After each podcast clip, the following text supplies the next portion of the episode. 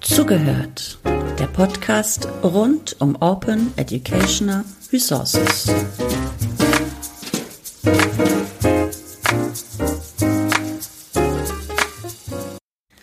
Hallo und herzlich willkommen zum Podcast Zugehört Folge 86. Ich habe mich auf der Didakta 2022 in Köln mit zwei Lehrkräften zum Thema OER unterhalten. Zum einen Anna Donatel, Lehrkraft an einem Gymnasium und Florian Drönig, Lehrkraft an einem Berufskolleg in NRW. Anna, stell dich doch kurz einmal selbst vor. Ja, ähm, mein Name ist Anna Donabell. Ich unterrichte an einem Gymnasium in NRW im Sauerland die Fächer Deutsch-Lateinisch, was ja manchmal zu einem emotionalen Aufschrei führt, wenn ich das äh, sage. Mm, nebenbei äh, bin ich auch noch in der Lehrkräftefortbildung tätig, komme eigentlich ursprünglich aus der Medienberatung, mache aber jetzt in einem ähm, Team mit, was sich sozusagen mit ähm, digitaler Transformation im System Schule beschäftigt und ähm, da habe ich eben auch ähm, ja schon an, Anknüpfungen an das Thema OER. Und Florian, was gibt es über dich zu wissen? Ja, ich bin Lehrer für Spanisch und Sport an einem Berufskolleg, auch im Sauerland in Arnsberg und ähm, kümmere mich da größtenteils um die Koordinierung europäischer Projekte. Früher Comenius-Projekte, Erasmus-Plus-Projekte. Und äh, da haben wir eben seit letztem Jahr auch die Akkreditierung für die kommenden Jahre bekommen. Und in dem Zusammenhang bin ich auch mit OER in Berührung gekommen. Das erste Mal. Danke. Ähm, gleich die obligatorische, die erste obligatorische Frage. Ähm, wie seid ihr zum Thema OER gekommen? Ähm, was hat dich, ähm, ja, warum hast du dich damit beschäftigt? Was hat dich interessiert oder vielleicht sogar begeistert? Interessiert hat mich zunächst, wie wahrscheinlich andere auch, ähm, das Auffinden von Lehrmaterialien. Also die Lehrbücher stimmen nicht mehr mit dem überein, was die Schüler von, vom Lehrer erwarten, was die hören wollen. Die waren eine Zeit lang nicht mehr modern genug für mich. Es war sehr schwierig, immer wieder eigene Lehrmittel zu erstellen. Ähm, und so bin ich darauf gekommen, dass die doch noch irgendwo anders zu finden sein müssen. Gerade für das Fach Spanisch ist das, wird das langsam auch besser äh, muss ich dazu sagen, aber da war am Anfang auch noch recht wenig zu finden. Okay. Aber das war so der erste Berührungspunkt eigentlich. Okay. Die, die Lehrbücher passen nicht immer zum, zum Lernstand der Schüler oder auch zu den Voraussetzungen der Schüler, die wir an den Schulen haben. Und das war, das war dann eher eine, eine Notwendigkeit tatsächlich, äh, äh, warum du dich mit OER befasst hast. Gab es vielleicht auch etwas, was dich besonders interessiert hat oder besonders begeistert hat an der Idee? Ja, dass die ähm, Lehrmittel eben veränderbar sind, dass man keine Probleme hat mit, ähm, mit Urheberrecht äh, und solchen Geschichten dabei, weil das einfach eindeutig ist dann und die ähm, Unterrichtsmittel nach den eigenen Bedürfnissen zugeschnitten werden können. Mhm, mhm. das war eigentlich das, der Hauptgrund und eben die Rechtssicherheit auch. Muss ja schon häufig überlegen, wenn man irgendwo ein Bild runterlädt, darf man das überhaupt so verwenden? Auch für, wenn man es irgendwo äh, auf Webseiten irgendwie nochmal darstellt oder so, das war ja schon häufig ein Thema, wo man dann Probleme kriegen konnte. Ja, ja, ja. Aber die, diese Rechtssicherheit dahinter, ähm, da kommt man dann recht schnell drauf, OER-Materialien zu verwenden oder danach zu suchen. Mhm, mhm. Wie war das bei dir, Anna? Was waren so deine ersten Berührungspunkte mit OER? Wie bin ich zu OER gekommen? Eigentlich auf ähm, mehreren äh, Ebenen. Ja, und zwar bin ich relativ, ähm, relativ aktiv auf Twitter unterwegs und da ist es eigentlich gang und gäbe, dass viele der ähm, Nutzerinnen und Nutzer ähm, ihre Materialien teilen und ähm, manchmal findet man auf diesen Materialien dann auch so ein CC, also eine Lizenz und das ist eigentlich auch das, was ich gerne möchte. Ich möchte nämlich auch gerne Materialien, die ich erstellt habe, äh, weitergeben und zwar auch in der Öffentlichkeit weitergeben. Und da kommen ja dann eben auch schon so die ersten Fragezeichen auf, wann und wie darf ich das überhaupt machen? Ähm, aber das ist eben auch so ein bisschen die Motivation, die ich dann habe, dass ich sage, ähm, Sharing is Caring, das wäre so ein Hashtag auf Twitter, ähm, der das Ganze ja auch zum Ausdruck bringt, dass man eben in einer Kultur des Teilens dann auch irgendwie ähm, ja Freude Freude empfindet, wenn man das machen kann. Ja, die zweite Ebene, auf der ich ja in Kontakt gekommen bin oder mit der Notwendigkeit der Nutzung von offen lizenziertem Material in Kontakt gekommen bin, eigentlich meine Unterrichtspraxis. Ich habe nämlich ähm, im Rahmen einer Projektarbeit zu Nathan dem Weisen einen Instagram-Account ähm, angelegt für mich und meine Schülerinnen und Schüler. Und die sollten dort eben ihre Figuren ähm, sprechen lassen beziehungsweise ähm, posten lassen. Und ähm, ich konnte gar nicht so schnell gucken. Da hatten die Schülerinnen und Schüler unheimlich viele Bilder verwendet. Ähm, und ich stand quasi gefühlt mit einem Bein im Knast, weil da so viele Bilder bei waren, die sie eben gar nicht öffentlich weitergeben konnten. Und ähm, das war für mich so der Moment, dass ich gesagt habe, wow, okay, nicht nur ich muss mich irgendwie damit auskennen, wo man jetzt offen lizenzierte Bilder findet, sondern auch den Schülern das Ganze weitergeben. Und das sind eben, ähm, glaube ich, so die Dinge, die mich veranlasst haben. Aber eben auch ähm, ja der Gedanke, dass ich meine Materialien zwar gerne weitergebe, auch öffentlich weitergebe, aber irgendwie auch vom Missbrauch geschützt werden möchte. Ja, also im Grunde recht sicher äh, mich bewegen möchte, aber gleichzeitig, gleichermaßen auch meine Materialien irgendwie nicht Hinz und Kunst dann geben will. Ähm, jetzt gibt es ja doch die eine oder andere, die eine oder andere Lehrkraft, die Hemmungen hat, ihre eigenen Materialien zu teilen. Ich meine jetzt über das eigene Kolloquium hinaus. Ähm, was motiviert dich, deine Materialien zu teilen und halt auch äh, hier und heute für OER zu werben? Ja, das kam dann eigentlich erst in einem zweiten Schritt. Zunächst war es eben die Suche nach Unterrichtsmaterialien. Der zweite Schritt war dann, dass wir uns im Rahmen eines Erasmus Plus Projektes mit dem Thema Glück an Schulen beschäftigt haben. Ähm, das heißt Happy Schools 2020. Wir haben Partner in ähm, Kroatien, Portugal und eine finnische Schule dabei. Da haben wir Wert drauf gelegt, weil die Finnen ja immer Weltmeister des Glücks sind. Und dann habe ich eben ja, recherchiert. In Bhutan ist das Glück tatsächlich die Suche nach dem Glück im Schulfach. Die haben ja auch eben nicht das Bruttosozialprodukt, sondern äh, die, äh, das Glücksprodukt äh, des Landes irgendwie als höchstes Ziel der Nation. Dann wird eben Glück da unterrichtet. Es gibt auch hier und da Schulen dann in äh, Deutschland, die das Fach Glück unterrichten, in welchem Rahmen auch immer. Das war bei uns relativ schwierig zu finden.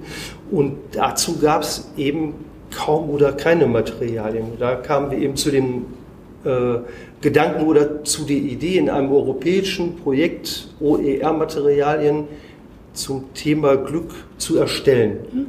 Das geht um Umfragen, um Arbeitsblätter, um Podcasts haben wir noch vor, um ähm, ja, Präsentationen, die die Schülerinnen und Schüler erstellt haben da haben wir jetzt eben für die Projekte eine Verlängerung bekommen, auch äh, weil ja Corona da äh, arg zwischengegrätscht hat und äh, sind eben da jetzt auf dem Weg, Dinge zu erstellen. Und auch in den einzelnen Ländern. Wir haben mit dir ja eine Fortbildung gemacht letztes Jahr in dem Zusammenhang auch. Und, aber es kostet ein bisschen Energie. Alle Partner so davon zu überzeugen, aber das ist eher wieder äh, projektspezifisch. Ja, ja, ja, aber der Hintergrund ist, dass es eben, ja, man, man kann diese Materialien dann verwenden, das ist das Ziel, ähm, auch in, in anderen Zusammenhängen. Man muss nicht unbedingt das Thema oder das Fach Glück an Schulen haben, aber man kann es in Soziologie verwenden, einfach aus Interesse, ähm, welche ja, Voraussetzungen an den Schulen sind, wie die Schüler Glücksmomente an Schulen erleben was das vielleicht auch verhindert an Schulen. Und die wollen wir eben dann ähm, einem größeren äh, Publikum ja, zukommen lassen mhm. und gerne auch verändern lassen, sehen, was andere damit machen. Kommen wir zurück zu OER, weil äh, äh, Glück an Schulen ist ja schon ein sehr, sehr spezifisches Thema. Ähm, du hast gerade angesprochen, ihr produziert in einem Erasmus Plus Projekt OER gemeinschaftlich und auch ja. äh, habt ihr euch jetzt, seid ihr da gerade schon bei der Produktion, sprich habt ihr euch schon auf äh, Autorentools geeinigt, also Plattformen, mit denen ihr die Materialien erstellt wollt und habt ihr euch auch schon auf eine gemeinsame Lizenz geeinigt? Genau da sind wir gerade bei. Aber okay. in Europaprojekten dauert immer alles, ich weiß nicht, wer das kennt von euch, äh, äh, ein bis vier Monate länger als geplant. Und äh, das ist eigentlich genau das Thema im Moment, das wir da ansprechen. Und welche Plattformen es auch in den einzelnen Partnerländern gibt, die äh, forschen da etwas nach im Moment, wie die das verbreiten können, mhm. eben dann auch in den einzelnen Ländern. Gehen wir noch mal einen Schritt zurück. Ähm, wenn du jetzt zusätzliches Material für deinen Spanischunterricht suchst, ähm, wo findest du die in der Regel und nach, insbesondere nach welchen Kriterien suchst du diese Materialien aus? Was für Kriterien hast du für dich, um ja, Qualität zu sichern? Ja, wo findet man die? Ähm, ich bin bei Mundo häufiger fündig geworden, bei Wir lernen online. Es gibt zum auch für viele Fächer. Serlo ist eigentlich ein kleineres, äh, eine kleinere Plattform, wo man für Spanisch nur wenige Sachen bislang findet. Ja, und dann äh, kommt es eben darauf an, äh, welchen Bereich haben die Schülerinnen und Schüler gerade im Unterricht bearbeitet und wie kann man dann ähm, die Inhalte durch Übungen festigen. Man findet eben sehr viele kleine Spieler bei, bei, Spiele bei, bei Learning Apps. Ja, das eher so der Hauptgrund, warum ich im Moment OER einsetze. Zum und, Festigen der Inhalte, eigentlich ja. der vorher erlernten Inhalte. Und äh, was für Kriterien hast du, um, um, um eben das, das, das entsprechende Material äh, auszusuchen, das eben für deine Konzeption, deinen äh, dein Unterricht ja, je nachdem, passt. was man braucht. Ähm, bei den Spielen kommt es eher darauf an, dass sie funktionieren. Es funktionieren nicht alle, die man da findet. Also das, da gibt es auch mal Bugs dann in den kleineren Programmen oder so, die müssen schon ausprobiert werden vorher. Äh, bei den Arbeitsblättern ähm, ist es mir wichtig, dass die veränderbar sind auch, dass ich die eben auf den eigenen Lernstand anwenden kann, mal zwei, drei Sätze verändere oder aus, aus mehreren Arbeitsblättern äh, dann ein eigenes zusammenstelle. Und das wäre auch die nächste Frage, die ich auch schon Florian gestellt habe. Was motiviert dich, deine Materialien ähm, über den Kollegenkreis hinaus zu teilen, über Plattformen zu teilen, über Twitter zu teilen, als OER zu teilen und auch für OER zu werben? Viele Fragen auf einmal. Also ich glaube, die Motivation steckt in dem, was ich eben ja auch schon ähm, angedeutet habe, dass ich gerne etwas zurückgeben will ähm, für das, was ich ja beispielsweise eben auf Twitter bekomme, wo das eben eine große Normalität darstellt, dass man auch einfach etwas hergibt. Ich glaube, ähm, das hat auch immer was mit Wertschätzung für die eigenen Materialien zu tun, die man dann erfahren kann. Wenn viele andere sagen, ähm, oh, das ist toll, was du da gemacht hast, das kann ich für mich eins zu eins verwenden oder aber ich kann Teile davon verwenden ähm, oder ich, ich nehme die Idee und, und ändere es wieder. Und ich glaube, da kann man einen tollen Prozess in Gang setzen, ähm, für den es sich schon lohnt, das zu machen. Und das ist letzten Endes ja auch die Werbung, die ich gerade schon äh, so ein bisschen äh, verbreite, weil das ist, glaube ich, ähm, nur das Wesentliche von OER. Okay. Ähm, kommen wir zu den Materialien als solche. Ähm, Ihr seid als Lehrkräfte ja auch immer auf der Suche nach zusätzlichem Material. Wenn ihr jetzt neben dem Lehrbuch her äh, noch zusätzliches Material äh, nutzen möchtet, ich meine jetzt gar nicht so sehr OER, sondern grundsätzlich zusätzliches Material, weil wir haben für den Unterricht ja auch noch die Schrankenregelung. Ähm, wo findest, wo wirst du da fündig für dich? Auf welchen Plattformen? Hm, also ich habe, und da bin ich ganz ehrlich, ich habe bisher tatsächlich wenig auf OER-spezifischen Plattformen geschaut.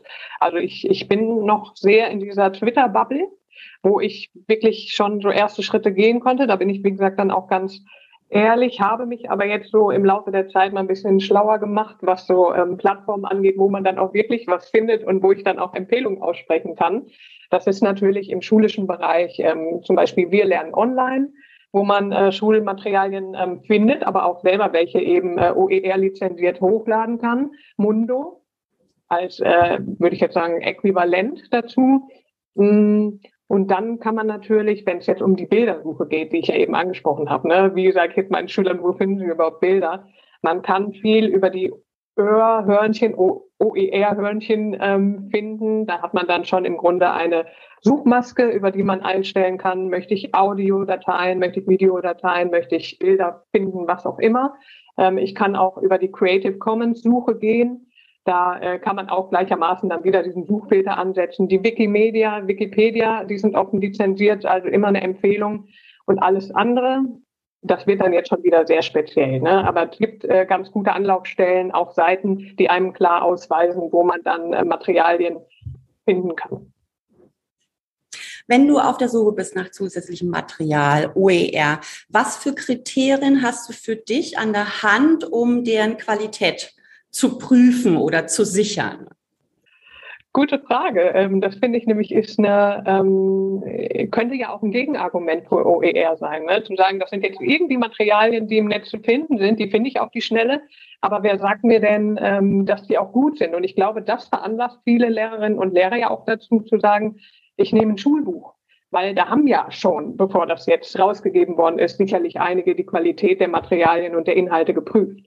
Es gibt tatsächlich bei Wir lernen online und Mundo ähm, Leute, die das prüfen, wenn man das einstellt, also die äh, eine gewisse Form von Qualität dann auch, nicht eine gewisse Form, Qualität hochhalten, der Materialien, die sie ja dann auch ähm, öffentlich machen. Letzten Endes würde ich aber sagen, und da sind wir aber auch, glaube ich, als Lehrerinnen und Lehrer immer angehalten, ähm, selber prüfen, ob das überhaupt für uns selber ähm, anwendbar ist, nutzbar ist. Ähm, das tun wir ja sowieso jedes Mal, wenn wir Unterricht vorbereiten und das muss man dann eben bei OER auch.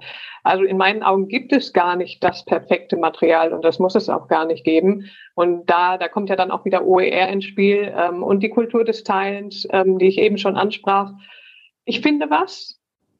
Vielleicht ist es so, dass ich sage, kann ich so umsetzen, passt jetzt gerade in meine Lerngruppe, ähm, nutze ich so. In den meisten Fällen ist es aber meistens eher nicht genauso, wie ich das brauche. Und dann mache ich es zu meinem perfekten Material. Und der nächste macht es dann wiederum zu seinem eigenen perfekten Material.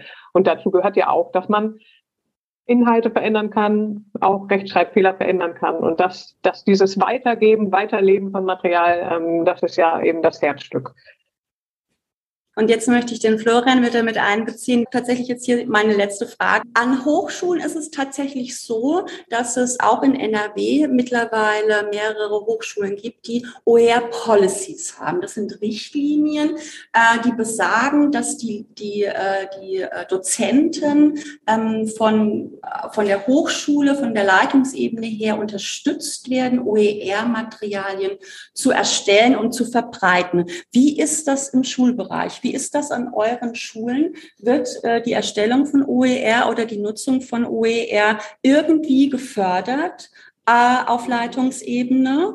Florian? Direkt gefördert nicht, aber wenn man Wünsche hat, etwas zu machen, Fortbildungen zu machen dazu oder solche Sachen, dann äh, werden einem da nie Steine in den Weg gelegt. Also direkte Förderung, da kann ich nicht von sprechen. Okay. Aber man lässt sich das mehr im Kollegium untereinander um, äh, umspricht, äh, das, das passiert schon. Ja. Okay. Das passiert schon. Wie sieht das bei dir aus? Ja, also ich glaube schon, dass es gefördert würde, wenn, wenn das mal wirklich so zum Tragen käme. Ähm, aber mein Eindruck ist der, dass ähm, in Schulen sagen wir mal, ich spreche jetzt erstmal für, für unsere Schule oder meine Schule. Wir sind jetzt weg von dem, wir hinterlegen Klassenarbeiten und möglicherweise, und da gucke ich jetzt schon so, ähm, auch noch Materialien in einem analogen Ordner in einem analogen Raum. Das machen wir jetzt über die schulische Lernplattform. Das heißt, wir gehen ja jetzt schon einen Schritt ins Digitale, sind aber trotzdem jetzt erstmal noch ähm, gesichert in dieser Lernplattform, sind also noch nicht öffentlich. Ich glaube aber, dass das ja der Weg sein kann. Also dass man ähm, ja diese alten ähm, herkömmlichen sicheren, vermeintlich sicheren äh, Wege verlässt und dann einfach merkt, okay, was würde denn passieren, wenn ich mein Material jetzt eben nicht nur meinem Lieblingskollegen per Hand übergebe, also, ähm, sondern vielleicht digital ähm, zugänglich mache für andere, wie es mir ja auch passiert ist, dass ich gesagt habe, ich möchte jetzt aber meine Twitter-Gemeinde irgendwie ähm, auch an meinen Materialien teilhaben lassen. Und dann macht man sich ja vielleicht erst die Gedanken. Und deswegen glaube ich, bedarf es einer großen Werbung an Schule, um überhaupt ja, darauf aufmerksam zu machen, es gibt noch mehr Materialien als jetzt nur die Schulbuch oder die, die Materialien, die die Schulbuchverlage anbieten, ähm, die man auch nutzen kann. Und ich glaube, wenn dieses Verständnis da ist ähm, und dieser Blick auf über die schulische Lernplattform hinaus und über die Schulbücher hinaus, dass man dann dann was ähm, bewegen wird.